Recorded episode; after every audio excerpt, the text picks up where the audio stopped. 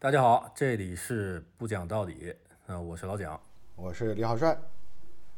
啊，这期呢，我们来聊一个综艺，就是我们两个人估计都不太看综艺啊，但是我看我对一我是一个综艺的忠实粉丝，就是它叫《再见爱人》，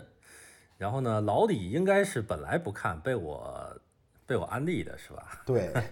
呃，追了第三季，还第三季现在正在更嘛，然后第二季看了一点儿。啊，前两季你只只看了一点儿是吧？对，啊，好羡慕你啊，因为前两季更精彩。嗯，你什么感觉？就是它是综艺，就是我看的时候其实还是有一点点出戏。就我觉得，就聊从这个这个话题聊聊开，我我有一点要开宗明义，啊，就是因为我在看的时候还看很多的弹幕，还包括网上对这个综艺的讨论。嗯就是我发现很很多讨论其实有一点儿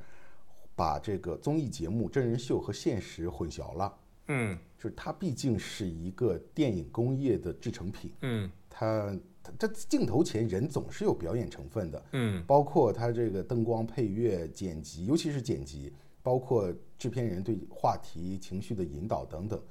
就是就这样一部综艺制品，它肯定也是有这样的，比如说市场定位，然后目标人群，迎合什么样的社会舆论和情绪等等。嗯。所以我我看的时候，我就感觉很多人过于代入，然后开始骂嘉宾、人身攻击。啊，这当然就是他作为一个一一部综艺在流量时代很成功的地方啊，能让人代入。但是其实就我来说，我并不太关注这些人一些具体的语言或者具体的情境，因为我觉得这个有有相当的表演成分，一些桥段这些东西。你关注的是什么？就是我我看的时候，很明显的，我就把比如说傅首尔他扮演傅首尔，王诗晴在扮演王诗晴，嗯呃，我我关注的是这些桥段也好，表演也好，它背后的呃婚姻或者是情感的问题，而不是这些人本身。啊，对我，因为我我在网上看啊、看他们就是又骂这个嘉宾，又骂那个嘉宾，我觉得不至于。但是这个这个综艺能火，它它一定是这些情感问题让人有共情，这个问题是真实的啊但至于这个人在现实中是不是真的就这样，或者是说他是不是就是说出这样的话，我觉得那倒不太重要。嗯，我吧，我可能是多少有些 ZQS SQ 了啊，真情实感了，就是这个这个节目我真的很喜欢啊，我觉得你说的这个成分一定是存在的，它当然当然是一个娱乐工业下面的产品，对吧？肯定这个制作人会最开始说我们这个节目到底要卖的是什么，然后到底要卖给谁，这个肯定会有，但是我觉得它已经是恋爱型综艺能达到的最真实的样子了。OK，嗯，啊，我我相信它是很真实的，因为第三季吧，稍微有点片儿汤。一个是他这个嘉宾太太网红了，就是你看大家从事的都是这种镜头前面的，就是不不但是像演员这种角色或者主持人，哦他还他还直接是网红，就是他更离舆论更近。我的感觉和你应该一样，就是我看第三季的时候嗯，太综艺感了，有的嘉宾太有综艺感。是，就比如傅首尔，傅首尔就特别知道，特别知道那个节奏，还有那个他直接就是用第三只眼去看这个节目怎么录制的那种感觉，他太懂了，对。但是前两季其实会很不一样，因为前两季请的虽然也是呃半公众人物吧，但是他他是更多的是演员和主持人这种角色或者歌手，嗯，那这样的角色，我觉得和网就是每天发小红书、每天发微博、发这个视频的网红是不一样的。对对，就是我我觉得他是他是等于是转了一层，他还是在产出自己的作品，再把这个作品呈现出去，让更多人知道他，而不是说我把我的生活暴露在聚光灯下。所以前两季我觉得你看完以后会觉得它是呃跟第三季还是有区别。还有另外一个就是这个节目真的很慢热，很慢热，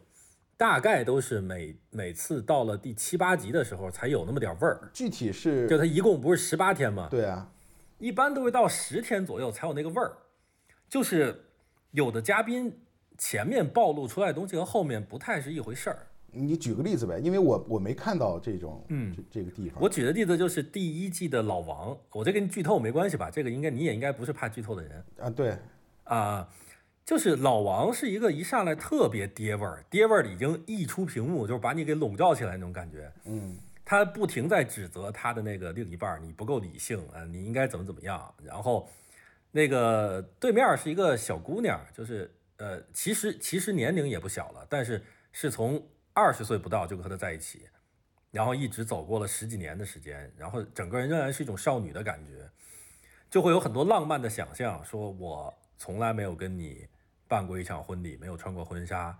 然后呢，说平时我的一些浪漫的东西你也不给我满足，然后对面就是各种教育他，直接是一个老男的姿态开始教育他，就你这也不对，那也不对，对。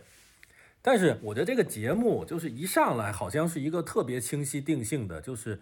一个爹味儿男怎么祸害感情的故事。但是你越往后越发现不是这样的，不是这样的转折点，我觉得可能就是在节目走到一半儿的时候，节目走到一半儿的时候，你开始看到那个少女她。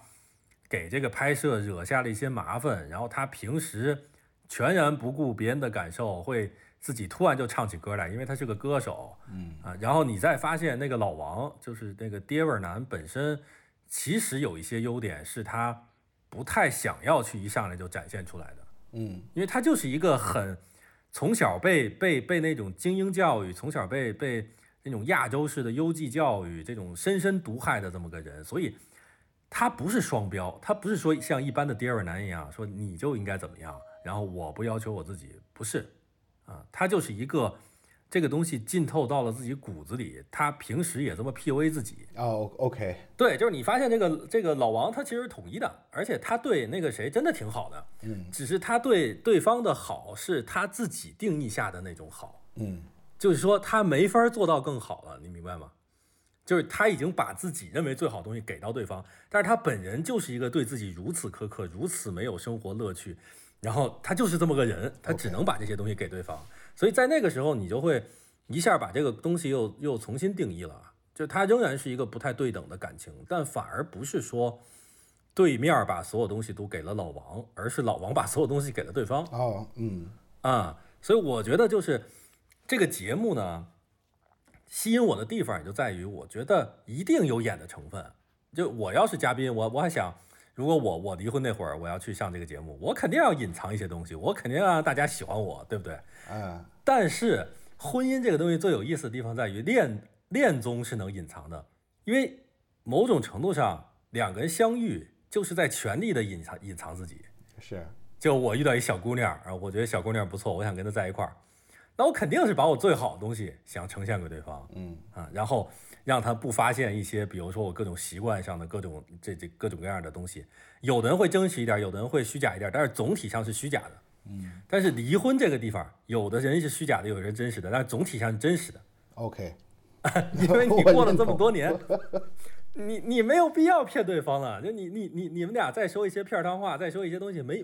意义不大。这件事情，嗯更多只是因为你们俩没有办法，没有这个技术上没有能力坦诚的面对对方，而不是你不想。嗯所以你看，你这个你这个第三季走到现在还好，我觉得你往下看应该也会不一样。第二季都有那种，你在你看着都为他俩着急，就是他俩就是特别想让对方知道自己自己意思，但就是表达不出来啊，就是俩人就就你感觉都要都要摔东西的那种感觉啊。所以我觉得就是他选的这个题材就注定了他是比较真实的。离婚这种东西，而且你还没你还发现，他有的情绪是在镜头前面根本掩掩盖掩盖不住的。嗯，我相信像你说那个王睡睡，对吧？那人是叫王睡睡吧？对，对，他和张硕是一对儿是吧？对他们一定也是想要不要让自己看上去那么的戾气深重，不要那个一上来就吵架，但是做不到，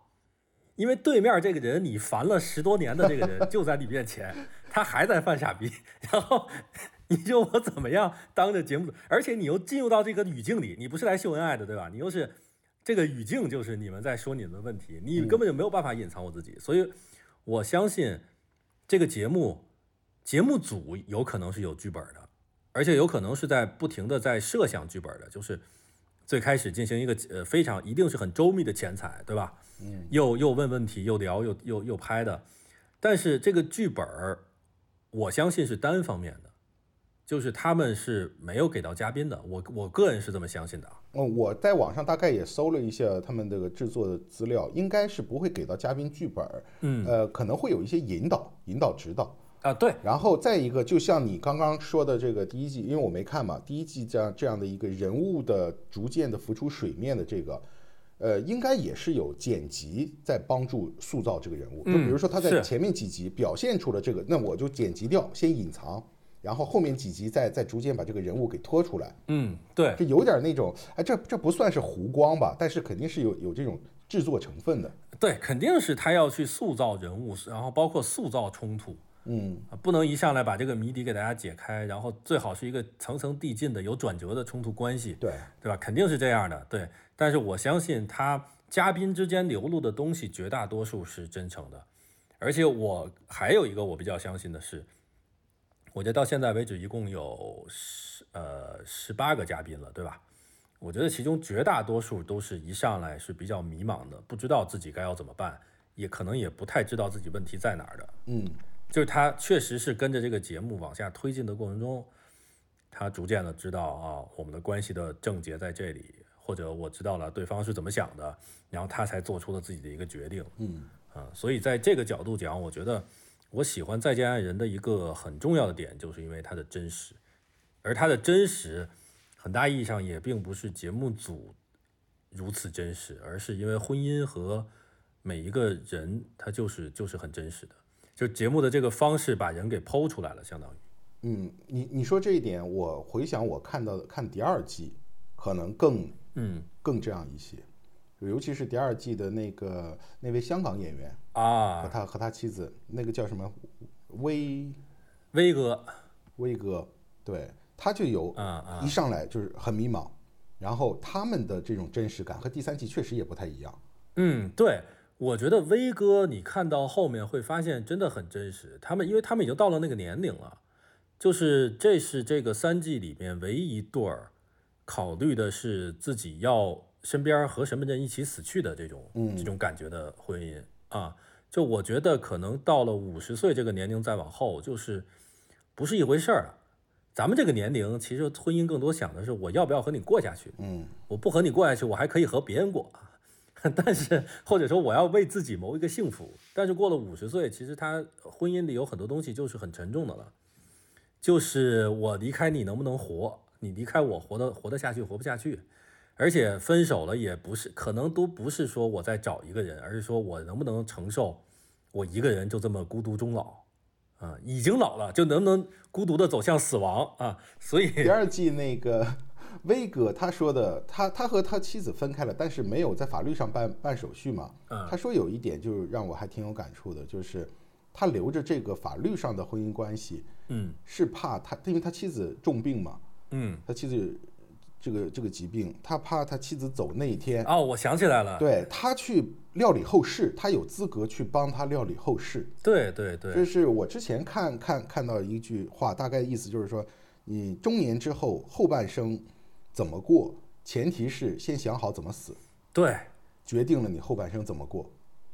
很有这个感觉。对，他们这一对儿是是质感非常不一样的一对儿，而且我看到最后一集啊、我前两季看到最后两集都哭得稀里哗啦的。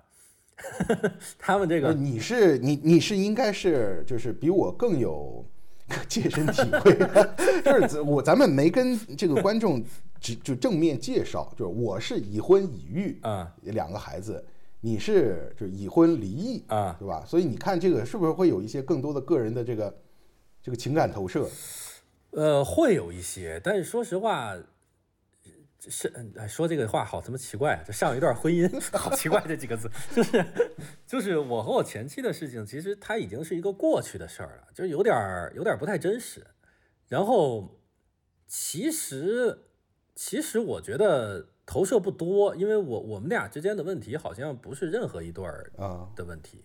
啊、并不是性格不合，平时过得也都还挺好的。然后他是他是别的问题 OK，啊，呃，跟孩子跟什么这这个那个有关系的，所以我感觉呃，对，这也是我在想，可能不是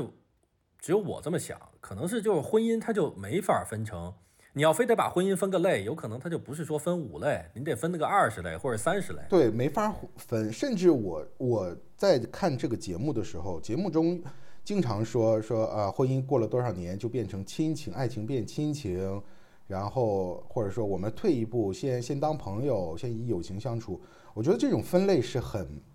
很很过于粗线条。对，就是两个人的关系就是两个人的关系。但是你没法分。你结婚，你十年二十年，它也是这一段关系，它跟亲情不一样。对，然后你发现，就婚姻中所有的金句都一定是错的，所有的 所有的定论都是简单粗暴的。你说他婚姻是什么，一定是错的。而且关于两个人关系，也很难给出一个定义，只能说在这个阶段，在此时此刻体现出的问题，你给它归一个类。我我我准备了两个问题啊，就是呃第一个问题啊，就是如果现在此时此刻，你你你变你变成一女的了，或者是你你取向变了，你会不会跟现在的自己谈恋爱？会不会爱上现在的自己？哦，这个问题啊，我先说回答啊，我我审视了一下自己，我发现不会啊，就我自己没有什么让人喜欢的点，发我发现就是一中年胖子。就这又又没什么其他的特点，你说做做点视频吧，这点东西又又没什么用，那是给观众看的，又不是在两个人关系当中有什么作用的，对吧？又又没有什么就是说赚钱能力，嗯，就我我发现我爱上不了，我没法爱上自己，嗯，我觉得，我觉得大概率会谈谈个恋爱，但是很有可能走不下去，原因是呢？因为就是。因为我觉得我是一个能提供很多正向情绪价值，然后我是一个不难相处的人，啊啊，然后但不当然就是我变成一个女的的话，那前提是我们俩都不太丑，正好在性吸引力上是有的。OK，你别说就是正好对方是完全下头，那就没法聊了嘛。现在流行那个那个词叫什么？性缩力？性缩力 啊，对，就是我们先说在长相、在颜值在这方面，我们是有吸引力的话，我觉得大概率会谈个恋爱。嗯，但是。为什么我觉得可能没有办法完全走下去？是因为其实其实，在感情中多多少少我是在追寻一种和自己不太一样的人，嗯，就是我是在追寻那个不太一样的东西。呃，那个不太一样的东西有有有各种各种层面上的，比如说我是一个生命能量不太高的人，啊，就是我情绪波动很很小，然后呃一般也不会特高兴，也不会特不高兴，然后情绪就在假如五十个分界点。啊，十是特别不高兴，零是特别高兴，呃，我一般就在四分就在这边啊，波动波动很小，就在这边这样这样这样走着。然后呢，我其实是会被那种人吸引的，就是他也生命能量更高，他更有那种说我一定要做成的事情，我一定要风风火火那种东西。我有时候会被这种东西吸引。然后呢，包括我是一个做事儿不太认真的人，我我。我绝大多数情况下也会被特别认真的女孩吸引，嗯，啊，所以我感觉就是你自己，就是我对我自己来说是一个还不错的选择，但是也就这样了。就是这个，我跟你不，我跟你不一样啊。我觉得你可能是觉得自己连自己都不会喜欢上，是吧？就不会跟这人有谈恋爱的想法。哦，因为我其实是，如果我我变成一女的，如果我还是现在这性格。我的性格是，我不需要别人向我提供情绪价值，啊，我不需要别人给我提供什么精神上的这些东西，我自己自己待着是完全 OK 的，啊，我也是啊。那么我我干嘛要喜欢你？啊，我喜欢你干嘛呢？我跟你一一块过图啥呢？对吧？就是一中年胖子，我干嘛喜欢你呢？哦，如果我我我变成女的，我还是我自己现在这个状态的话，嗯，那我准备第二个我的第二个问题啊，嗯。就是咱俩都都是迈入过婚姻啊，就是婚姻之后，你你有发现有什么根本性的变化吗？我觉得这可以分时间点啊，就是结婚之后，然后有孩子之后和离婚之后，咱俩分别每人占俩嘛。你再说一遍，结呃，就是你是结婚和离婚这两个关键点，对你的生活或者人人有人生有什么？特别大的变化嘛？那对于我来说，就是结婚和有孩子之后这两个点，哦，有没有大大的变化？你先说吧。我其实觉得结婚对我的改变不大。很多人比较年轻的人都跟我聊一些婚婚姻的感受。啊呃，我跟我老婆谈恋爱谈了非常久，谈了六年多。哦然后呢，我们从从恋爱到婚姻这个过程，我们的生活没有太大的变化。嗯但是真正有变化的是有孩子的这个时点，这个整体对我们，呃，我们俩的生活，对这个婚姻生活，都是一种非常颠覆性的变化。就我们当然很喜欢孩子，而且很重视孩子，就是从有了孩子之后，整个生活的重心彻底的发生了改变。嗯而且双方都是心甘情愿的，是那种苦中有乐的那种，完完全是呃生活走上了另外一条轨道。这个轨道和之前的不同，超乎自己想象。就是可以举举所以如果再让你选择一次的话，在你知道了所有的信息之后，你还是会选择生孩子。呃，你记不记得就是那一年你刚 刚离婚那一年，咱俩有一次见面，然后你说你离婚了，我脱口而出的跟你啊第一句话就是恭喜。对，然后不是不是不是不是不是不是正在听的那个嫂子，你 你没事你在你在掩饰什么？你当时你跟我说的是，我操，那太爽了。对对对，我因为我马上给你举了一个例子吧，我我记得我说我说我我有一同学跟咱们同年龄差不多，他现在一直单身，然后是一上海的小富二代，天天有事儿没事儿开着跑车，晚上夜店，我说嗨的来。你看我们现在这种中年，然后有有孩子的生活，很苦逼，就是甚甚至逼的逼的老李自己租了个办公室，然后有一个自己世界。对，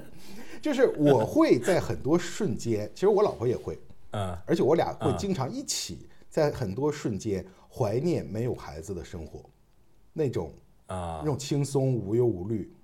呃，我们会有。啊但你说如果让我再过一遍，哎，这个再过一遍的这个结果是和今天一模一样吗？还是说通向另外一条位置？嗯。这个是不一样的。所以你嗯那那归根结底就是它不是好坏的问题，但是你其实是挺享受你现在的有孩子这个生活的，是吧？对，就是这世界上有人他能给你无端的快乐，这件事儿挺神奇的。就是孩子无理由的快乐，啊，是吗？它的存在本身你就你就会感觉快乐，你甚至都不用看到它，你只要想到它，你就会有一种无理由的快乐，这种体验是无与伦比的。就是我家的猫乘以十倍的那种感觉。我不知道你家猫大概是 是一个什么数量。我家猫给我就是这就是这种感觉，对啊就我感觉到，啊、它是我的猫，我挺幸福的。对它，当然它会让你心力交瘁啊，就是烦的不行，然后你的时间、空间、精力都会被它榨干，但也有无与猫伦比的快快乐。就是我我我我回答你的问题啊，就是说如果再来一遍，嗯如果我还是会走啊到今天这一时刻，那我还是会选。嗯，我如果再来一啊，那，你这个答案就很好啊，那就说明，对，那你这个答案就是生孩子不亏，就挺好的，对于你来说呃但如果再来一遍，我不一定走到今天这样，就是我重新再走一遍未知的话，我可能不会。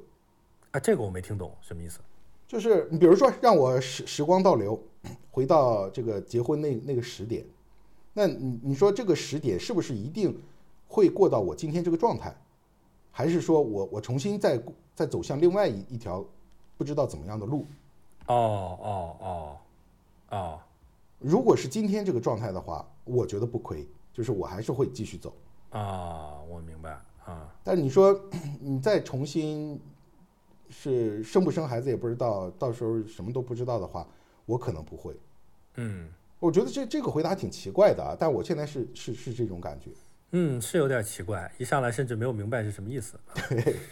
然后再一点就是，比如说这个有孩子之后，一些很具体的，就是我的家庭地位的变化，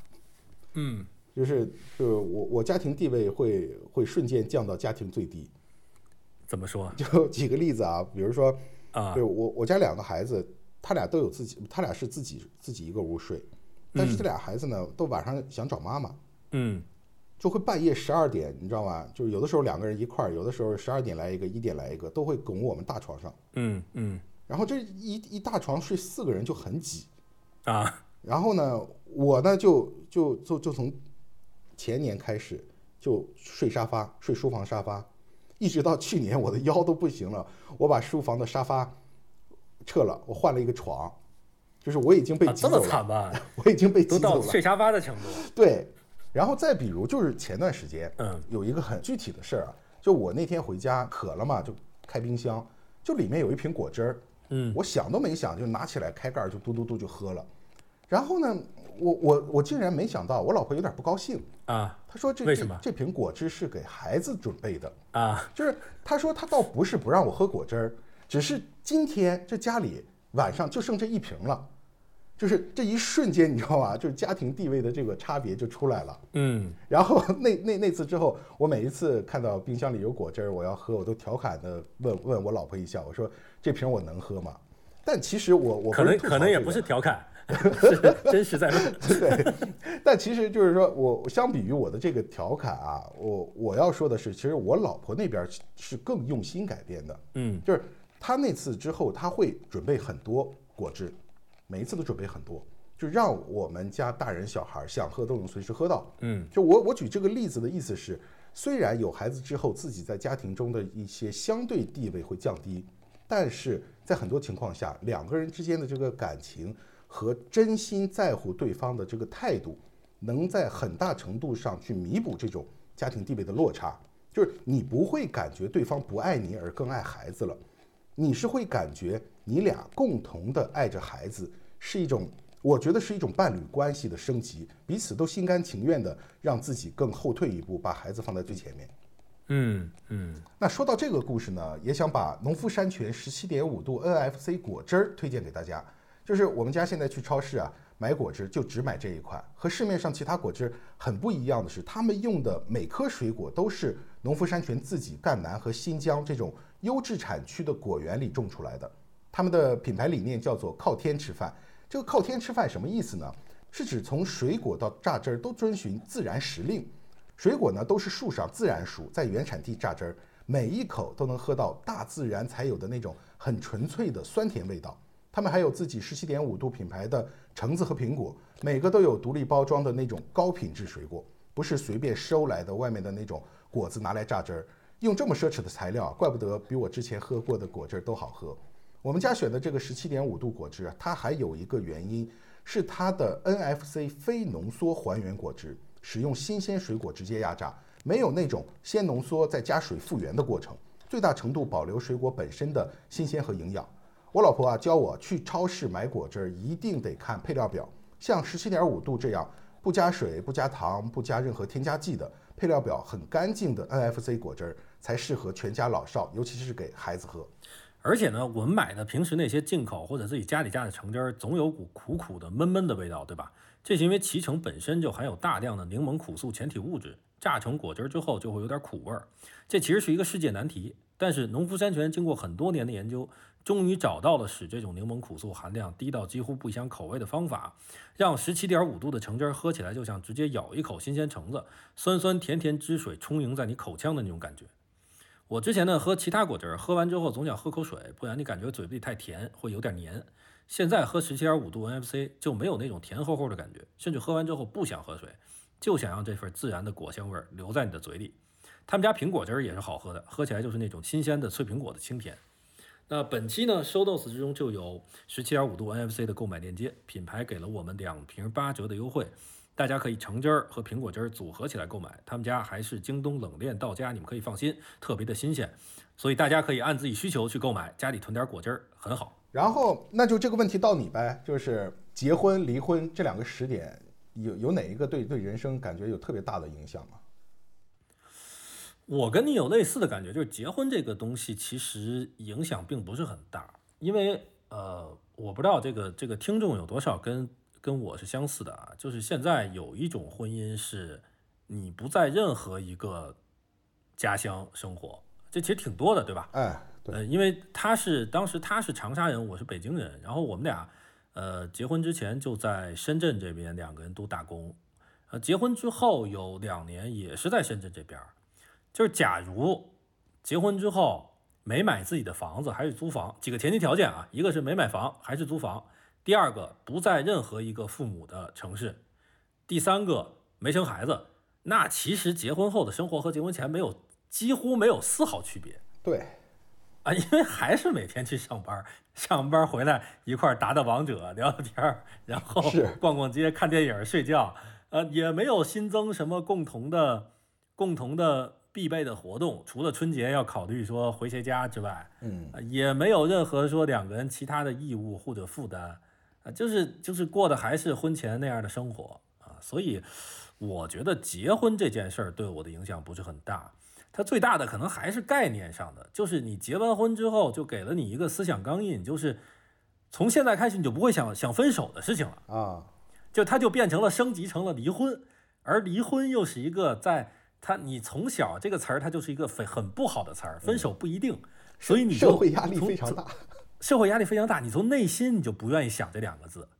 所以其实它是一种思想钢印，就是一旦结婚了，你就不会轻易的去想你们俩分开的东西。我觉得这个是最大的一个差别啊，可能也会提供一些束缚，但是也会提供一些安全感，就都有，看你看你想要的是什么。然后离婚还是影响非常大的，我觉得。我有时候甚至会想，就是如果要是要是没离啊。因为我们我们的矛盾，我不细说啊，不细说，因为跟他和另一个人有关系嘛，就是呃孩子之间的矛盾，就是想不想要孩子会是其中一一点。然后我有时候会想，如果当时意外就有了个孩子，那没准就过下去了，确实有可能哈，有可能，有可能，呃，有可能啊，在一个平行世界里，那那可能我到现在是完全不一一个不太一样的生活。我觉得离婚这件事情的价值。更多不是感情本身，就是说，它就像你脑子中有根弦儿断了，嗯，不是嫂子，如果在听的话，我没有在教唆这个李小圈什么，但是 我纯粹说我自己啊，就是说，就是他本来是你，你本来生活在一个你的生活，双方父母、对方、社会都给你，不是说他们给你预想好，而是你过着过着就过到这么一个轨道上了。啊，呃，对吧？中年人都有这种感觉，不一定是你本人可以是一个很不循规蹈矩的人，但是你过着过着生活，一定会给你一条轨道，你没有轨道，你过不下去。啊，我就是啊，就是我我在婚姻情感这方面，就是没我们当年没有考虑过不结婚这件事儿，或者是不要孩子这件事儿啊，是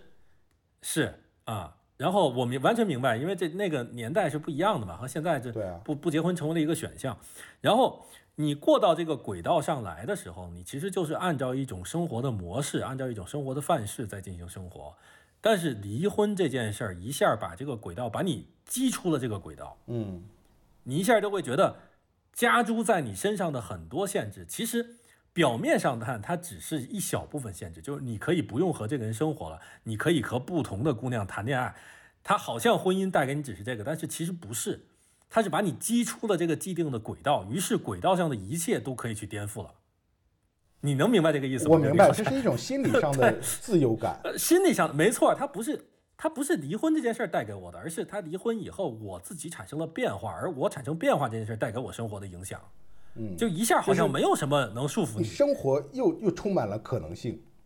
对你，你你婚都离了，你婚都离了，那其其实某种意义上也豁出去了。那这件事儿还有什么？还有什么不可以呢？我其实不知道我前妻她的生活发生了什么变化，因为我们现在现在是没有联系的啊。但是对我来说是这样的，就是我可以不按一种轨道去生活，然后生活又好像一下回到了二十三四岁，我自己干干什么都行，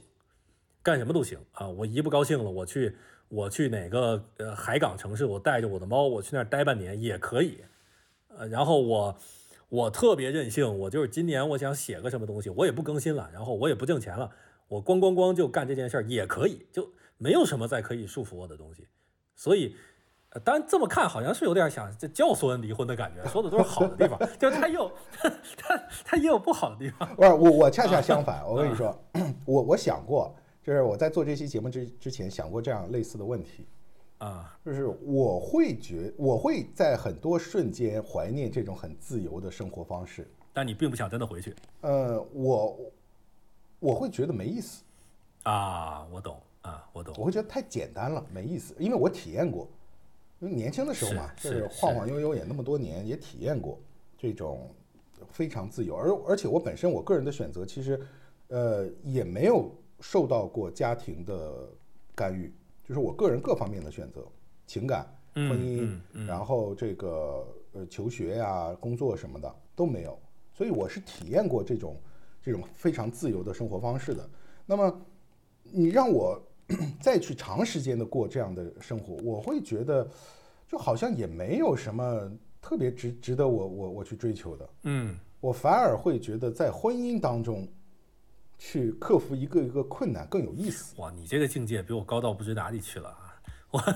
我觉得，对我有可能还有一种可能就是我已经走到这一步了，我我给自己说一个说服自己的理由。这一定是包含这一点的，但是我觉得可能你还是很真实的就是这么想的，就是我我其实能够 get 到这一点，因为比如这两年其实呃兜兜转转，包括感情生活也呃谈过几次恋爱，然后有时候会觉得有点儿那种层面上的没劲，就不是对方没劲，而是这个事儿没劲。对这个事儿没劲，就是你谈恋爱谈多了以后，这个事儿。这个事本身它又有一种模式了，就是你可以，就是每一次闲者时刻就感觉啊，好无聊，是吧？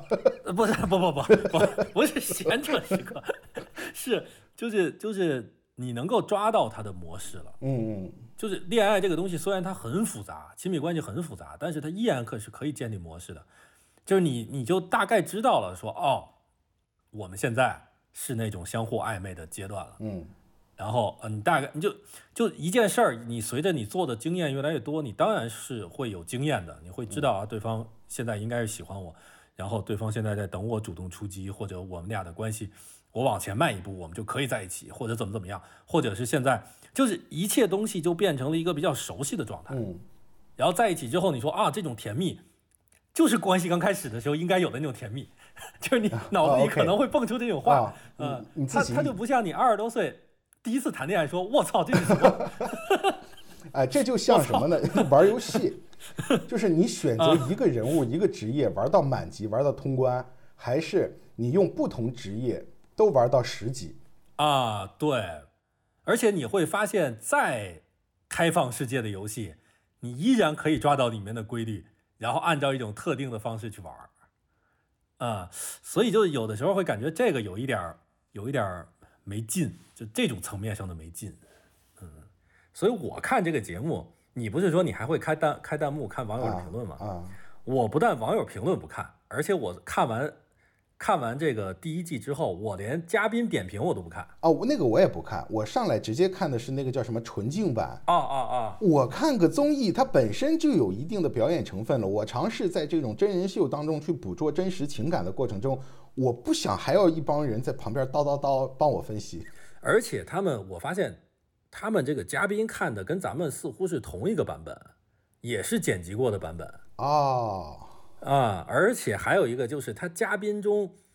我觉得他请的人都过于理性啊。就比如说第一季里面，我其实挺讨厌心理学家这个角色的，就是第一季是那个谁嘛，是沈一飞啊，他当然和咱们一起在 B 站也做自媒体账号，这个有点得罪，有点得罪。然后另外一个是那个李松蔚，呃，第三季不是李松蔚嘛，对吧？啊啊，前两季都是沈一飞，我其实就不喜欢心理学家这个角色。就是你发现心理学家他能把婚姻抛开一层到两层，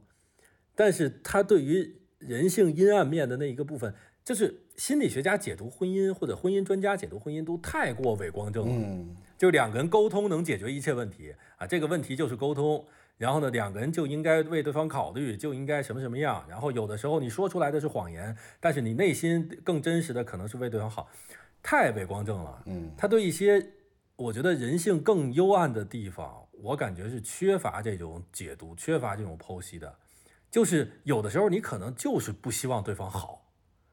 有可能就是对方把你那个阴暗面的东西给勾出来了。对你在那一刻你就不是你了啊！就这种东西，我觉得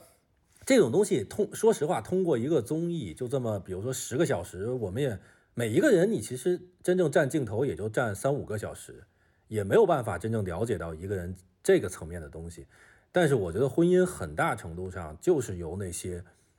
真正说不出来的东西来来来在背后驱使着你们俩走向何方的，就是表面上那些东西，聪明的人、受过教育、信息量多的人都能解决一些，就是哦，这是我沟通的问题，这是我太爹味儿，我太爹味儿。但是真正最后背后就是你为什么有的东西你就是放不下，你就是没法原谅自己，你就是做不到跟一般人一样。或者就就那个关于你自己的东西，很多时候是组成婚姻最重要的地方。哎，这我非常同意。但是这个东西他们，他们剖析的很少，因为我觉得可能也没法剖析这个东西。一旦剖析，就特别像，就是特别不讨喜，就好像你一下给一个人定性了，你是谁啊？你就给说这人怎么怎么，实际上他内心深处是怎么想的。但是我觉得这个东西反而是最重要的。就是一一方面，就是我之前说过，就是生活的面纱，大部分人是没有勇气揭开的，也没有能力揭开。嗯，再一个就是你说的说到自己，我我觉得这就是婚姻的魅力。就婚姻问题很多到最后是自己，对，就是你自己面对着一个空间一条路，你如何走下去？而其实不是对方的问题，嗯，因为人到了一定年龄之后，都会意识到谁也改变不了谁，对对对，大家就是这样。那么你怎么样的继续走下去？以什么方式？你最终挑战的是自己，是自己的一个修炼过程。我觉得最最差的婚姻可能触及不到这个层面，就是两个人甚至没把真实的自己展现给对方。OK 有这样的婚姻嗯，啊，就纯粹一个外壳上的那种似是而非的婚姻也也有，我觉得。嗯，但是一个比较真实的普通人的婚姻，你相处了，比如十年之后，一定是触及到了你和他最根本的不一样的那些点。对，那那个就是就是像你说的，有关于自己啊。我觉得像老王这个就是特别明显，就看到最后啊、我说第第第一季这个老王啊，嗯，有两个人是特别特别明显的，第一季的老王和第二季的那叫什么张婉婷，就是那个那个看上去很凶的那个女的，嗯嗯嗯，嗯，他们更多的问题就是自己的问题，就是老王的问题是他就是没有办法让自己过一种放松的、随性的呃那样的生活，他就是必须得是一个我是老黄牛，我是奉献型的，然后而且他自己要求很高，他没有办法容忍任何意外这种东西出现，他就是没有办法去过这样的生活，然后。张婉婷是她就是没有办法相信自己是一个不错的人，自己是值得被人喜欢的，然后自己可以放松的享受另一个人对她的关注和和和和依赖和其他的东西，她没有办法。然后我这一定也是粗暴的定义啊，但是这是我眼中的嗯这两个人他在婚姻中亲密关系中呈现的比较比较清晰和比较对比较那个外显的一些问题。嗯，那这个就是关于他们自己的。还有就是，我觉得嘉宾另外一个东西也不太容易触及到，就是或者他们也只能说，他们只能说纯粹关系的问题。但是有些东西不是纯粹关系的，比如说第二季有一个苏诗丁和卢哥，你是不是看的第二季看的不多，你就看了开头对吧？我看了两三集吧，啊，三集那还没有到这种。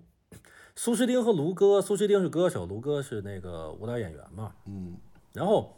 我个人觉得他们之间的关系其实一定程度上就是两个人的艺术理念不一样，互相觉得对方做的东西不行。我觉得其实哦，就是第一季也有这个问题。第一季的那个，我我自己觉得啊，第一季的那个那叫什么来着？呃，郭老师啊，郭呃郭柯宇和张赫。郭老师呢是一个得过奖的非常有天赋的女演员，张赫是一个喜欢做行活的男演员。嗯我觉得他们本他为什么张赫一直心里有一种压制着的，觉得不公平，或者说觉得自己不被郭老师重视？其实有一个点就是，包括他里面张赫问过他一个问题，说你从从头到尾这么多年你没有看过我的一部戏，，OK，我觉得这个东西对于内容创作者是挺伤的一件事儿。就比如说咱们俩吧，我觉得我能接受普通朋友觉得你做的 B 站的玩意儿我都不看，什么玩意儿，就是嗯我也我也不关心，我也不喜欢。但是如果我一个特别要好的朋友，他可以觉得我做的东西还质量上还不太行，我觉得都行，都 OK。但是他如果从根本上觉得我做这个事儿毫无意义，我其实挺挺难受的哦，我已经不是不会了。啊，是吗？谁谁谁觉得我都行，对我老婆觉得我做的这个事儿无意义，我爸妈觉得无意义，我都能接受。但是他们觉得还挺有意义的啊。啊，我我有点不太行，是不是我？我觉得可能对于三三四个人来说，如果要是他觉得我做这个事儿毫无意义，或者他大大曲解了我做这个事情的目的，我会有点难受。但是呃，先不说你啊，你可能是少数。我觉得内容工作者就是我我明白啊、内内容创作者多多少少都有一点儿这方面的东西，呃，而这个东西就是啊，因为它是自我表达，就是你做内容或者艺术，更多的是自我表达。那我把自我表达，我把自我已经想方设法的去展示出来了，然后你完全不想不想看，然后对你来说，你觉得这事儿也毫无意义，那其实是一种你否定我的感觉。对，就是内容表达还是想在某种程度上获得他人的认同和认可，只不过这个范围，就是我们可能刚过了那种被几万人、几十万人认可的那种新鲜劲儿。嗯，那么最后退缩到一个很小的圈子，被身边的几个自己最珍视的人认可。嗯，对我我刚刚说的那个，就是说我自己都开始觉得我自己做的事儿无意义，我自己做的什么玩意儿？就是我我我已经虚无到这个程度我有我我有时候也会这样，但就是比你好，比你好。我自己都不认可自己就那种。但你哎，你刚刚说的那个，我打个岔，不不不，我打个岔，就是你你你先说，你先说。你这种虚无不会立一个壁垒吗？就是我其实会把这个虚无虚无化，就是我觉得我又犯病了，但但是它不是，就是我会我会在内心给它做一个隔，哦，我我我出不来了，已经。我的会把内心给它做一个隔离，就是它跟我平时做事儿毫无关系，就是我觉得我做的事儿没有意义，它并不是现实层面的，是在那样的一个语境下，我觉得我做的毫无意义，但是它跟我的现实生活没有太大关系，那不是我现在哦，OK，啊，就我把它给隔开了。啊，你呃你不会是吧我我我我基本是和你类似，就我我不会否定我的现实生活，不会否定我自身的存在，我只是说这件事儿，啊啊我我我会怀疑它的意义。啊！然后呢，我我不会在事儿的，比如说你你做不同的视频，你可能把一些无意义的事情，比如说暂时抛之脑后，继续做视频。嗯我可能不会，我可能不会，我得想清楚了，哦我得。我我得就是我我想不清楚我就不做，哦，或者说我就水视频。那其实你这个东西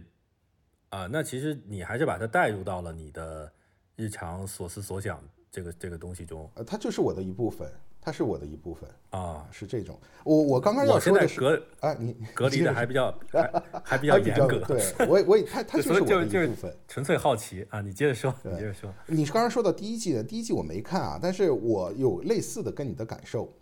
嗯就是你说呃，他们两个人互相不认可嘛，就是艺艺术上审美的。嗯我看第二季有一点呢，我先说第二季，你刚刚举的那个例子，就是歌手和舞蹈老师，不是是是是，呃那一对儿叫那一对儿叫这个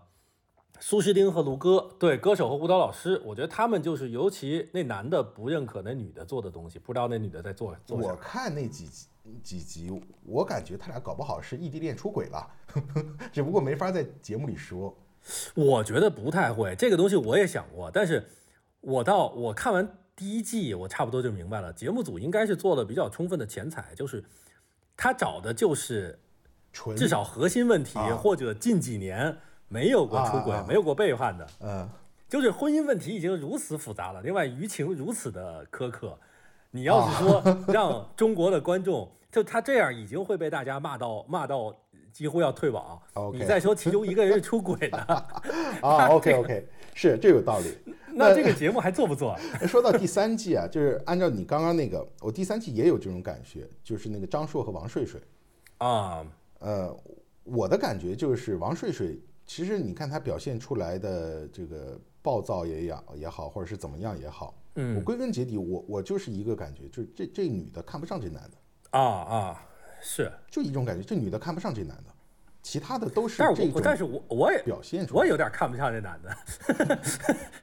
但是这这这事儿分两说。就，是我我看不上就分嘛，是，我觉得这事儿分两说，就是人可能确实是有有有层次，或者说我我其实是不太认可说人本质上全是一样啊。我觉得有的人可能就是没那么没那么好嗯，啊。但是我觉得另一方面，这个话也对，就是不管多不好的人，他都有被认可，在长期来看，他都需要被认可，他都需要被个人价值被被绽放、被体现。我觉得确实你说的就是张硕自我实现的部分，或者说他需要被认同、需要被崇拜、需要被对方承认的那一部分，可能在王睡睡这边得不到。嗯，嗯，那么在这样的一个情况下，这个东西有时候我在这个三季节目中发现很多这种男性的尊严那种东西，这种男性的尊严要让他没有办法把这个东西说出来。啊，对，他又不能明着把这个东西说出来，然后呢，具体到小事儿上，那肯定都是他的问题，包括像一些大事儿，像那个性那个那个什么伴郎性骚扰的那种事情，那肯定都是他的问题。啊，所以他就他就只能是一直在绕着圈子在往后退，就是说啊，都是我的错，我改，我以后对你好，就全是这些东西啊。所以我我也会觉得他们俩，我觉得就你你会不会在看这个综艺的时候，前面就不停的在设想他们会不会分？我不会设想会不会分，我我会设想就是这么麻烦干嘛，赶紧分。哦哦，我会，我会，我就会给一个自己的预设，就是说，呃，他们到底这个每一对儿会怎么走，然后我会不断的调整这个预设。比如第一集，我就会给自己一个答案，说啊，这一对儿肯定没法在一起。然后再往后，有可能会调整，有可能不会。那王睡睡和张硕就是基本上我觉得不太能在一起的，因为本质上可能两个人对真实的对方就没那么喜欢。包括你和张硕喜欢特别真实的王睡睡吗？我觉得也也也也未定，嗯，也未定。他和那个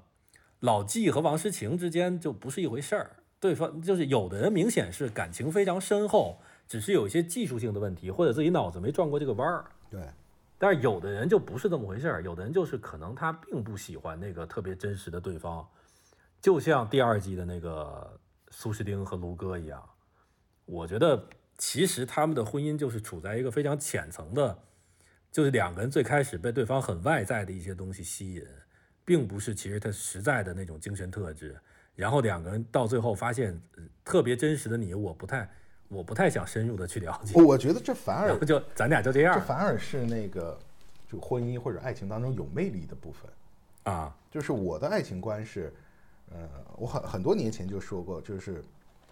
它是一个过程，这是一个不断的去发现困难、克服困难的过程。啊，就是，呃，我我们经常说，你你看懂一个人，或者是了解一个人之后再结婚，不可能，啊，就是你不可能真正的了解一个人。嗯嗯嗯嗯，这就是这这分两个角度说，一个人是一一方面是一个人不可能被另外一个人彻底的理解，嗯另外一个呢角度呢是随着婚姻和生活的继续，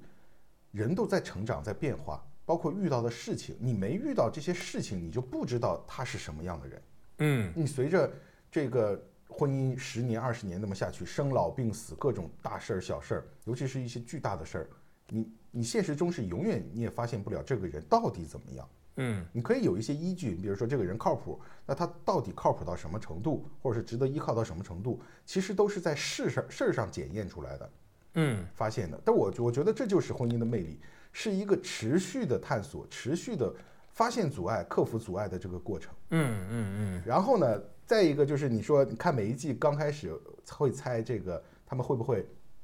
会不会离嘛？对，就是我现在理解下来的就是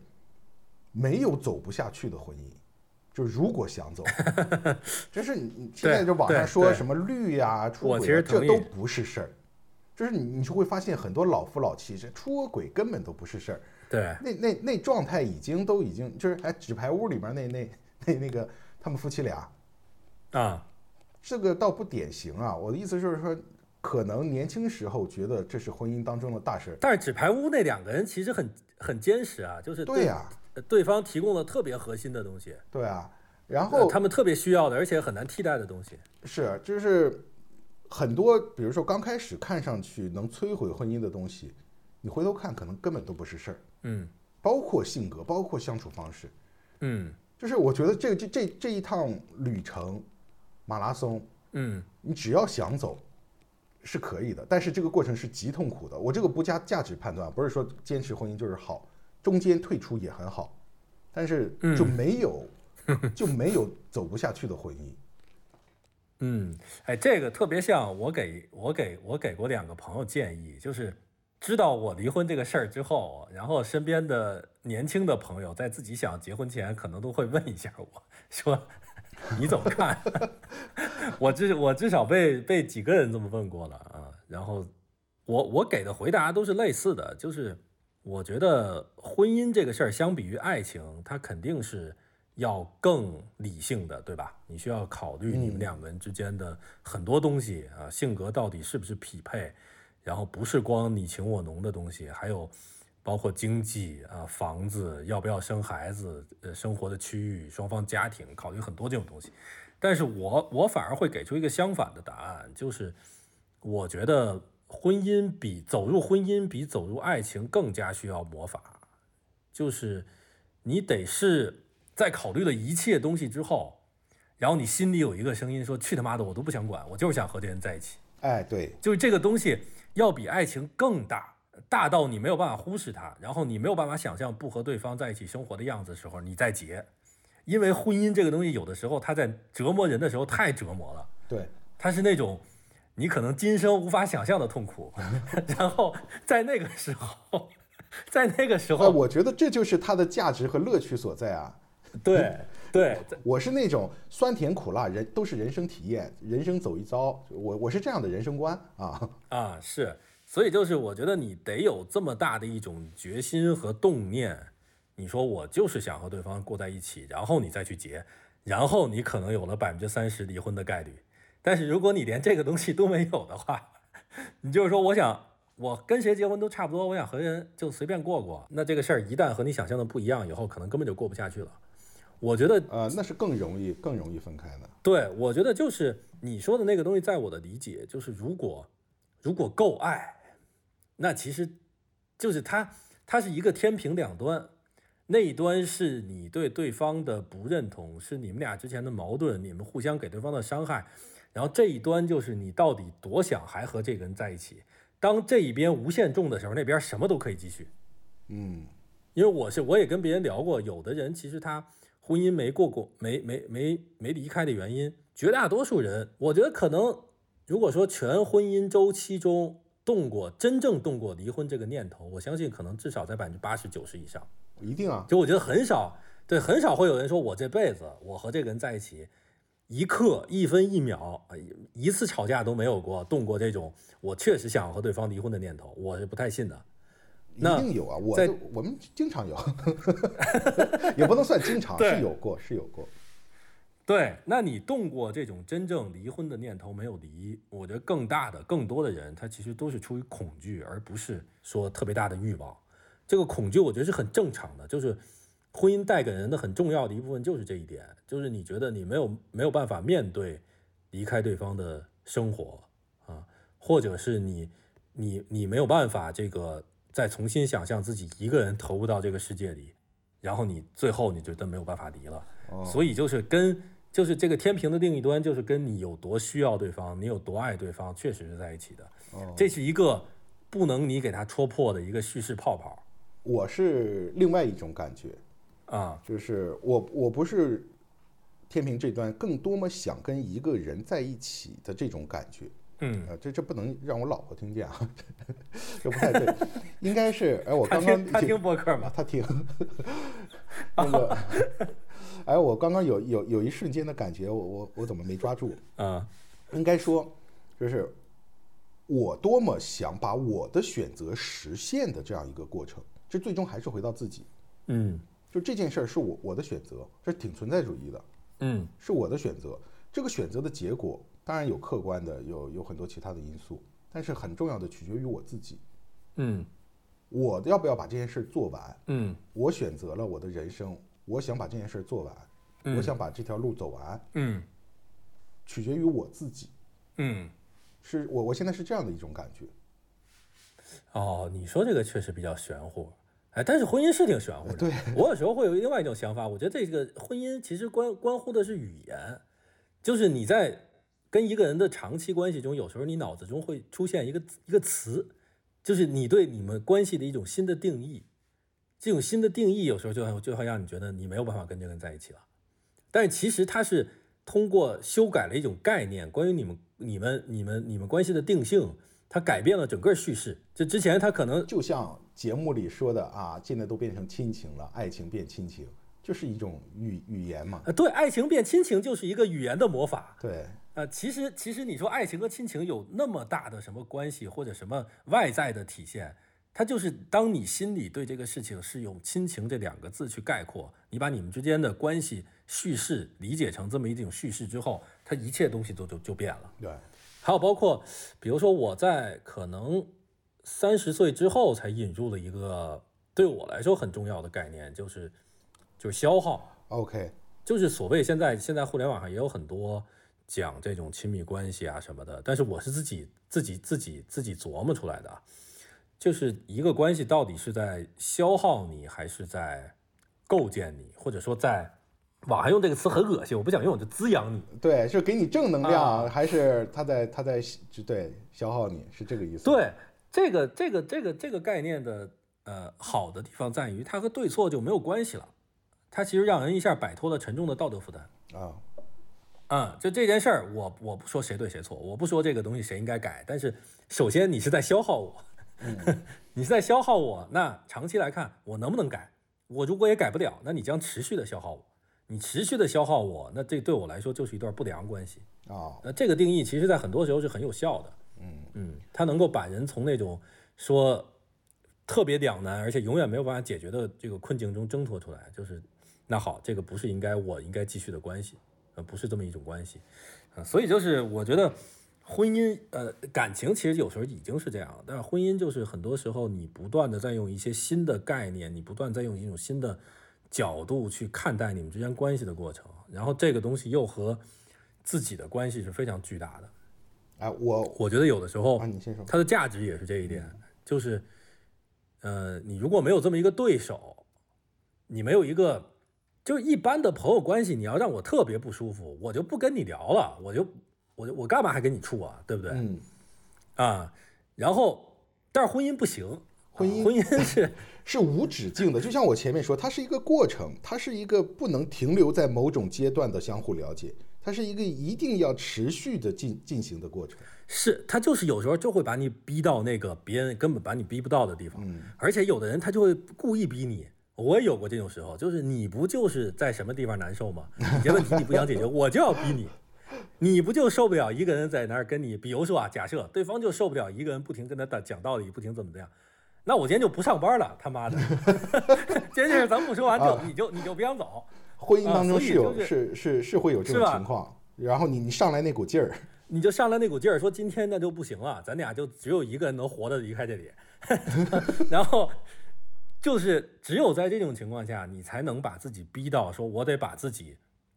因为一般有大家看自己看到一定程度就不看了，因为可能看到你不喜欢的东西了，嗯嗯，但是只有婚姻能逼到说，我必须得把自己再往下看一层，对，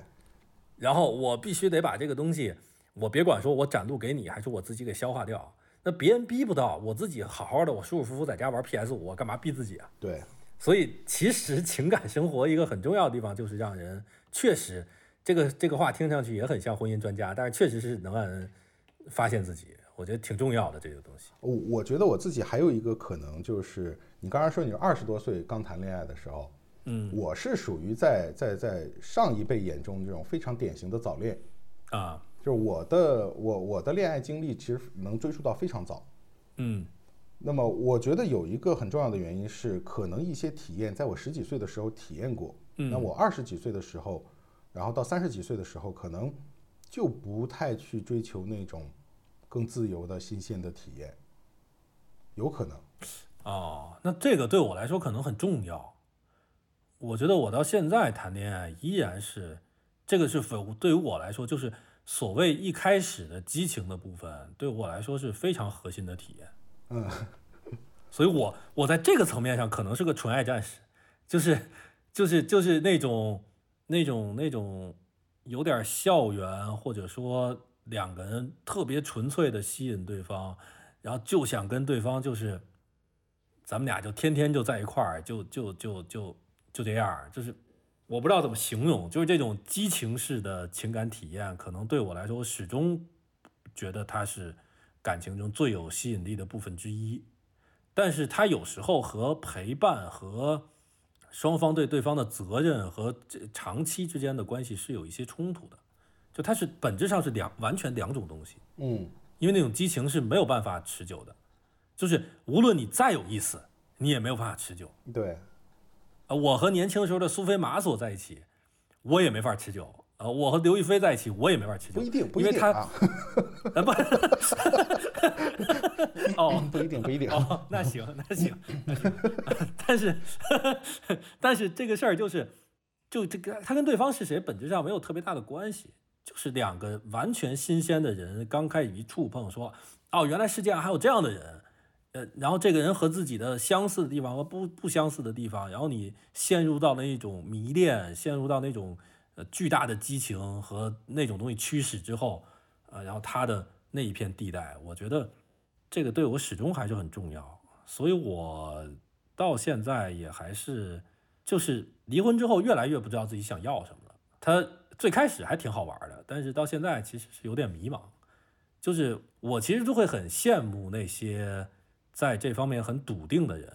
就是我不是行为笃定，是想法笃定。嗯，有的人你看他感情也很坎坷什么，但是他始终特别清晰，我就是要什么。嗯，对吧？我就是要相互相互之间的责任，相互之间的付出。或者我就是要一个怎么怎么样的爱，那那我有时候会挺羡慕这种人的，因为我我其实不不是特别知道我要什么，我总是在一种，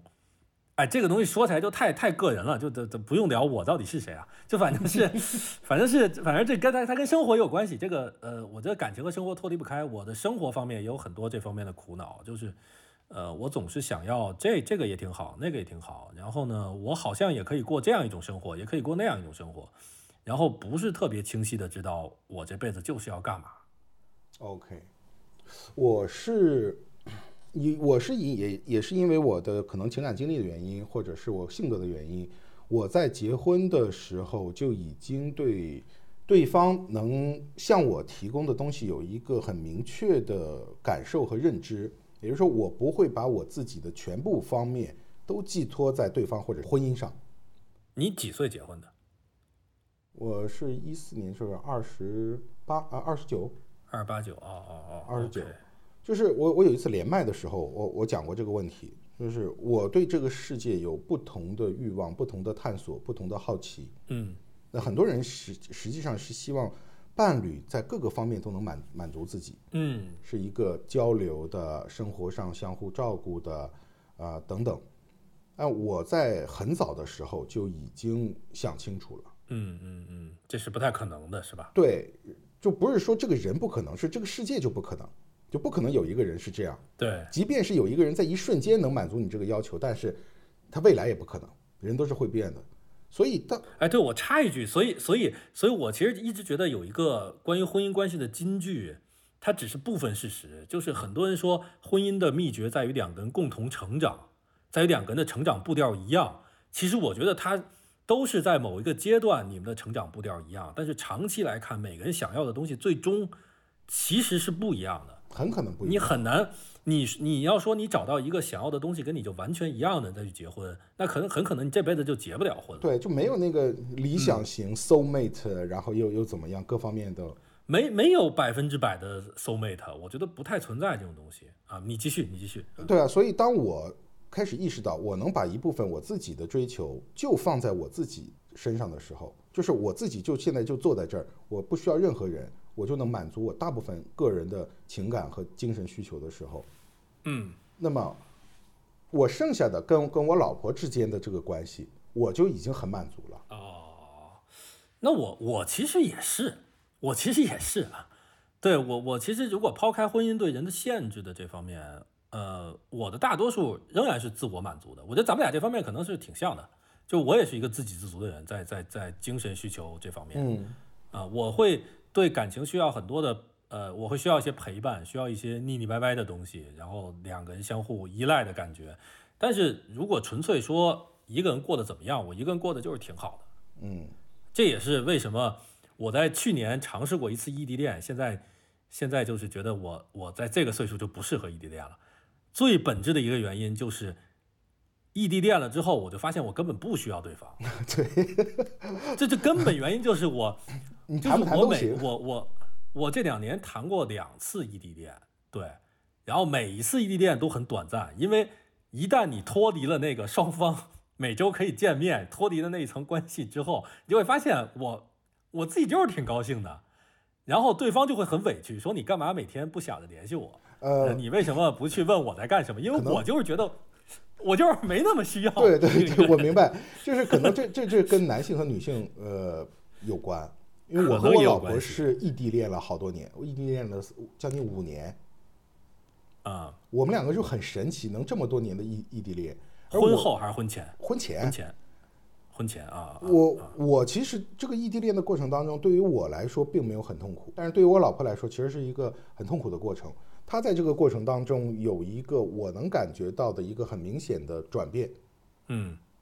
就是刚开始也是彼此都有情感需求，就是互相陪伴、倾诉、交流的需求。OK，但随着时间的往后推移，就我自己一个人坐在这儿，OK，嗯。我我可能比如说一天打一次电话，我我我觉得这个是 OK。那么这个情况下，我老婆她在恋爱当中的情感需求是不被满足的，啊她是很会很痛苦的，这种交流沟通的需求。嗯那么，其实我我觉得我老婆她接受这一点，就是她她在有一段时间接受了这个状态，嗯，然后她依然选择还跟我在一起。但是其实对她是微微消耗的，对吧？因为她这个不是她，并不是完全她想要的东西，他是妥协了之后的结果对，应该是就是他接受了这样的一个情感模式，啊。我无法向他提供那么充沛、那么多的这种这种沟通交流。嗯就我觉得可能在现实当中，呃，也会有这种情况，嗯，但只不过没像异地恋这么明显。但是现实中其实。呃，对，现实中因为他会有一个物理上的陪伴，你和他在同一个空间，嗯呃，就会解决很多的问题。对，啊、因为你们是相互熟悉、相互喜欢对方和依赖对方的，所以他在一个空间里本身就是一种陪伴嘛，对，他就解决了很多问题。所以这其实这种异地恋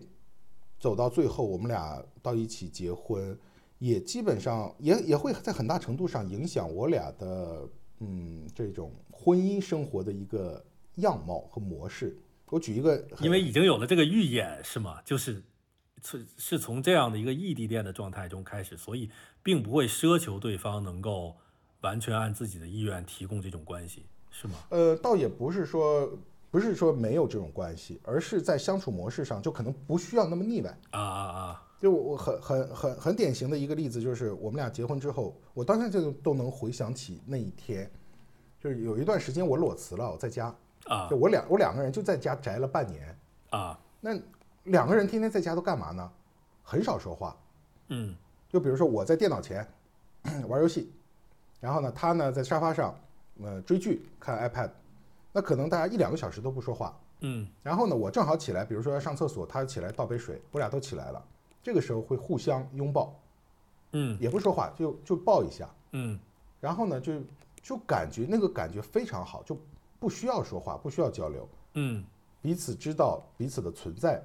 嗯嗯，我明白。我我我记得很很清楚，我我老婆也反复的说过当时的那种感觉，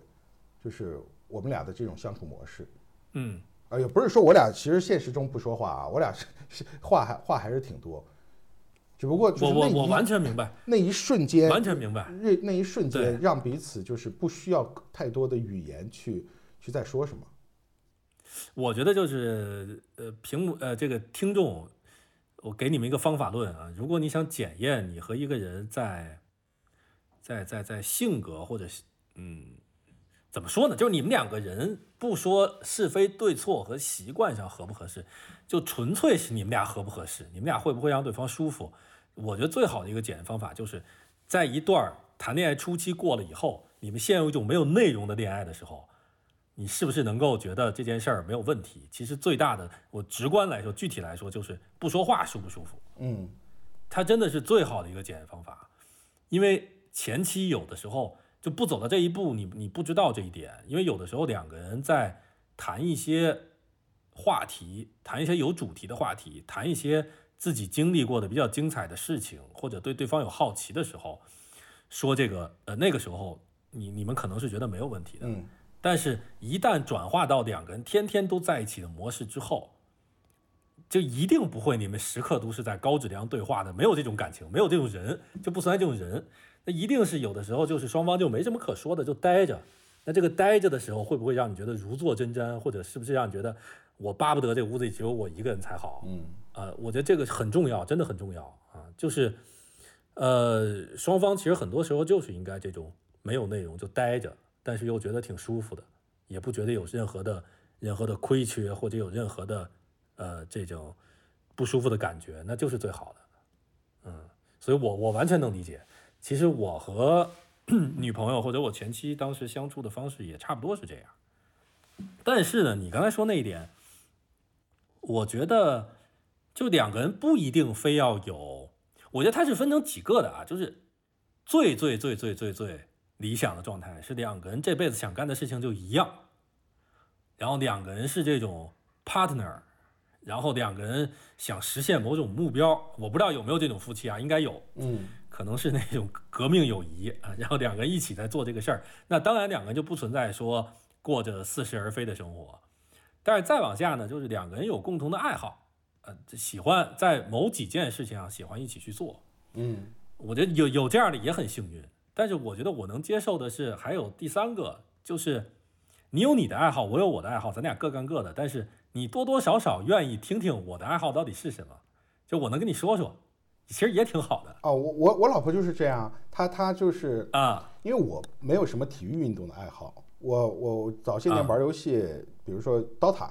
那我现在呢，就是每年的 DOTA 比赛会看。啊那我老婆知道了之后呢，她就会偶尔关心一下，说今年有几个中国队啊，今年什么时候比赛？哎，而且是幸福的而且是你知道吗？就是让我最，就是我我都不好意思说，我我就是那那一年 DOTA 决赛的时候，啊半夜看看比赛嘛，啊就是我坐在沙发上，我老婆呢，咔递过来一果盘儿啤酒，就是花生米啊，摆摆我眼前，然后她说：“你慢慢看啊。”我进屋了，我靠，这感觉，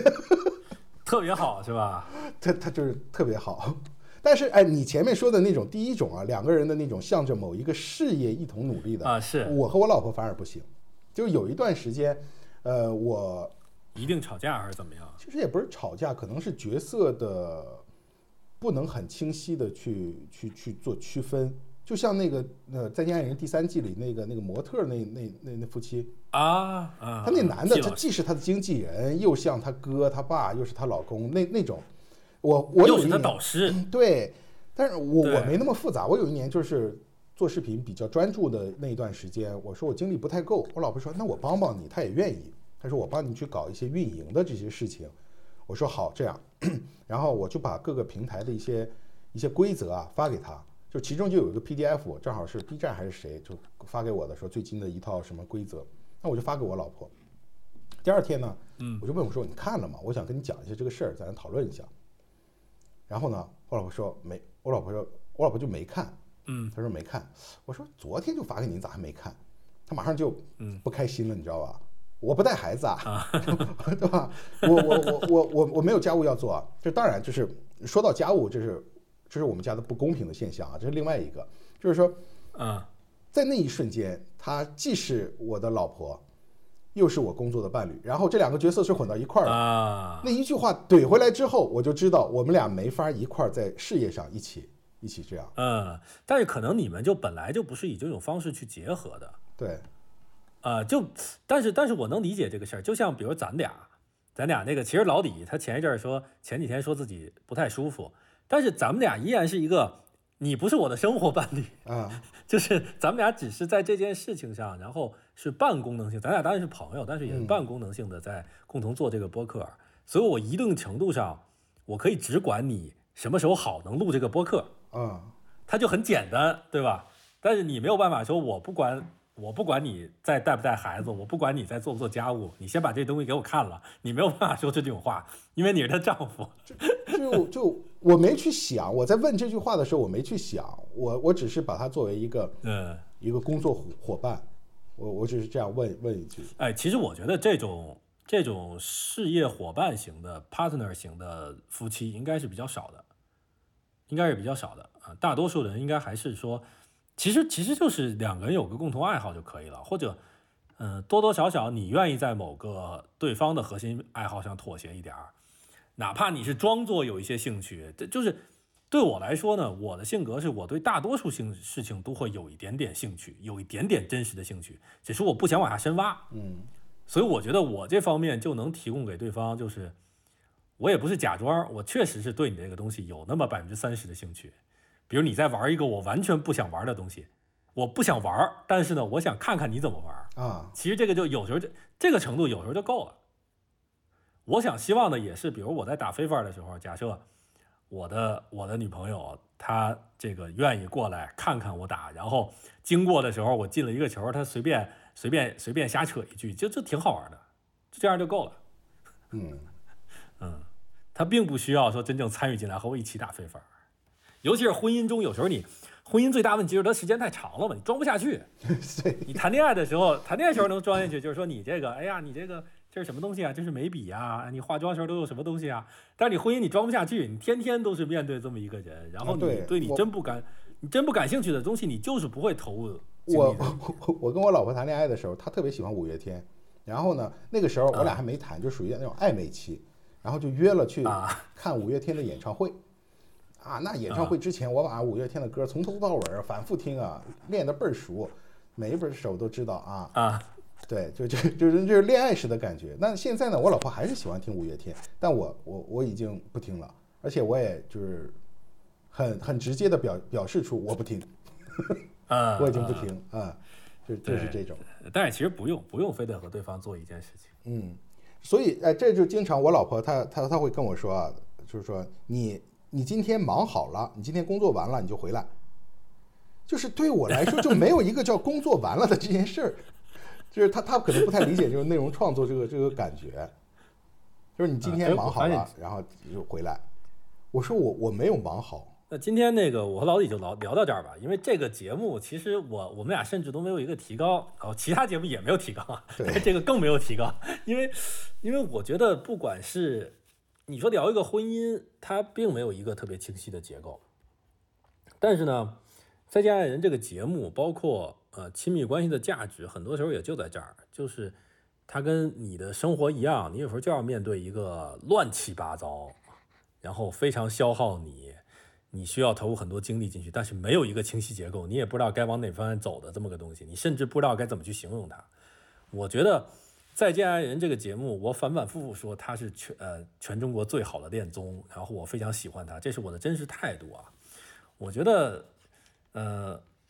呃，我看到一些关于这个节目每次都能上热搜，然后基本上都是网友对谁很不满，比如这一季主要集中在对张硕的不满上，嗯上一季集中在对张婉婷的不满上，再上一季集中在对两个男的，那个呃老王还有那个呃 KK 呃这两个人上的不满。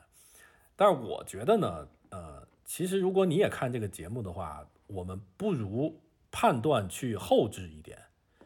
就是我看这个节目的确也会有一上来先入为主的判断，就是我喜欢谁，我不喜欢谁，我觉得他们的婚姻主要是谁的问题。但是呢，这个节目最大的价值就是它把一些你平时看不到的东西给你外显了出来。比如你平时也可能会有很多呃结了婚的朋友，但是他们的婚姻，没有人的婚姻是对外人去把所有真相都显现出来的。你看不到他们吵架的时候，你看不到他们的问题，你就算看到，可能也不是他们最真实的问题。所以我觉得这个是一个很难得的机会，就是你能够看到婚姻扒开一层又一层之后，他最后两个人之间对自己、对对方的那种执念呀，还有包括一些痛苦。我觉得最好的看这种综艺的方式就是先别下判断，或者先下判断之后别太相信自己的眼睛。你就是虽然我不喜欢谁，但是我再继续往下看下去，我看看他们俩到底是怎么回事儿，或者我看看能不能在用一种平静的情绪，用一种不去对人有特别大判断的情况下，我看看他们之间到底是一种什么样的关系和到底是一种什么样的一种相处模式。我觉得它是非常难得的一个机会，就是你在其他的综艺上很难有这种有这种呃能够看到有综艺在正经的去讨论怎么处理这样的一些问题，啊所以这是我非常喜欢呃再见爱人的地方。我觉得还有一个就是我在极客上也说了，我觉得这个节目组为什么我是比较 respect 的啊，就是有的东西是装不出来的。我觉得有一个装不出来的地方就是，基本上前两季一共十二个人，对吧？呃，六乘二嘛，来了节目之后的状态都比来之前要好，这个是一个装不出来的东西。嗯就是你看，呃，老李当然没有看完，他不知道啊。尤其是比如像张婉婷来节目，她是一个什么样的状态，你都能从她的脸色、她表情的程度那个看出来。来完以后是什么样的一个状态。包括第一季老王和和那一对儿，我觉得是很对我来说是很感动的。就是他们最后虽然还是离婚了，但是你能够看到他们给他们的感情做了一个好好的告别。这也是《再见爱人》这个节目另一层面的意义。就是我觉得我看的时候特别触动的一点是，大多数人的婚姻就没有这十八天的机会。嗯有的时候不是节目组的安排，而是大多数人就是，咱们俩有一个问题，咱俩掰扯了他妈五年，五年你都没有好好听过我在说什么。其实可能对方没有能力，嗯没有这个语境，没有这个能力去听。但是你觉得五年我在反复的向你把我的心抛开给你看，我的你就不愿意听，那我就不想跟你说了。而且对方在聊到这个问题的时候，也是怎么我们反反复复在这个问题上，在陷入一些无意义的、嗯如此让人消耗的一些争吵，那就不想最后两个人就不想说了这件事情。但是没有谁的婚姻是幸运到有这么一个场景，是说你进入到一个解决问题的语境里，你不管你真正解决没解决啊，但是双方好像是要解决这个问题，你居然有长达十八天的这样一个旅程，在这个旅程中，你应该是签了合同的，嗯。也轻易不会说我撂挑子就走，啊，然后你还需要跟对方就这么凑合着，哪怕你们吵架，凑合着还要继续表达，因为有个镜头，嗯。你不能说我你甩脸色，平时我可以一甩脸子甩你一星期，一星期我都不帮你好好秀，在这个节目上我可能只能甩你半天，然后咱们又回到进入到节目组引导的某一个沟通交流的过程中。沟通交流本身可能都不重要，说了什么都不重要，但是你们又重新进入到了一个可以沟通的语境里，嗯就是你最后发现，一旦进入到这么一个状态里面，而且还有另外两对儿也是要离婚的夫妻或者已经离婚的夫妻，你不用藏着掖着，因为对方和你一样也是不也是不堪的。嗯然后你们双方一起，就是这六六个人一起坐在这里，一下十八天，有这么一个旅程，必须和对方陪伴，必须说很多话的情况下，你会发现很多心结就打开了。我觉得让我很触动的是这一点，就是这个说起来很像鸡汤，但是如果这个在听这个节目是对感情，假设你在婚姻里面，你又不是说遇到了一个根本不爱你的人，或者一个特别坏的人，你就是呃，你们两个还是想跟对方在一起，但是觉得好像走不下去了，那是不是能够用一种什么技术性的方式，给双方一个哪怕不是十八天，是八天的这么一个时间窗口？当然，很多人的性格和生活是做不到的，但是我觉得这个节目给我的一个触动和启示就是，如果有这么十八天，可能世界上百一百对离婚的夫妻里面有七十对都能够重新的再好好想一想这事儿该不该这么离，或者有百分之三十的也能用一种更好的面貌去面对离婚之后的生活，但是往往生活不会给你这个机会嗯。啊，所以，所以我这是我看完这个节目的一个很大的感受啊，那给给给你们大家分享出来，然后这期节目，呃，咱们就这样，老李，对我，我再补充一下，就是你说刚刚你刚刚说的这一段，让我对这个节目呃刮目相看。我之前没有从这个角度去理解，可能我也没看那么多。嗯，对，就是他们，我再补充，他们做了什么不是那么重要，他们给了双方演绎自己关系的一个不同的不同的语境和给了这么一个空间，就在这么一个规，在这么一个一个一个空间里面，你们自己去处理你们的东西。但是大多数人真的没有这么一个空间。我我我觉得让我对这个节目观感嗯就发生了发发生了改变。我觉得这个的价值和意义就是像你说的这样。嗯然后我我最后的话，其实想补充的或者最后分享的，呃，不是跟这个节目直接相关，嗯而是就是在婚姻当中，或者是呃两性关系当中，呃，任何情况下，我觉得坚持自己，这个坚持自己放在二十年前，如果你不想结婚，或者说结婚不要孩子，我是很尊重的，嗯那是坚持自己。那么放到了今天，当舆论的风向转变的时候，当不结婚不要孩子成为了一些政治正确的时候，呃，你坚持结婚，坚持要孩子，嗯也是选择自己。就是我我我发现一些年轻人就是开始他自己的情感状态，要不要走入婚姻，要不要呃要孩子，会随着这个舆论的转变，受到很大的影响。嗯我觉得不管是十年前风往这边吹，还是十年后风往那边吹，选择自己的生活方式，然后为自己的生活方式负责的走下去，这才是唯一的自己可能对自己负责的方式。嗯，这是我我要分享的。对，其实就是对自己诚实，嗯，并且按照自己希望的方式去这么做你就可以。你你勇，我觉得真正的情感当中的勇气是面对面对自己，面对这一份情感，不是不是靠外部。嗯嗯嗯。OK，那咱们这期就这样。就分享到这儿，好嘞，拜嗯拜拜拜。那么，拜拜拜拜拜拜，我这里是不讲道理。那么这期节目就到此为止，谢谢听众。嗯，大家拜拜。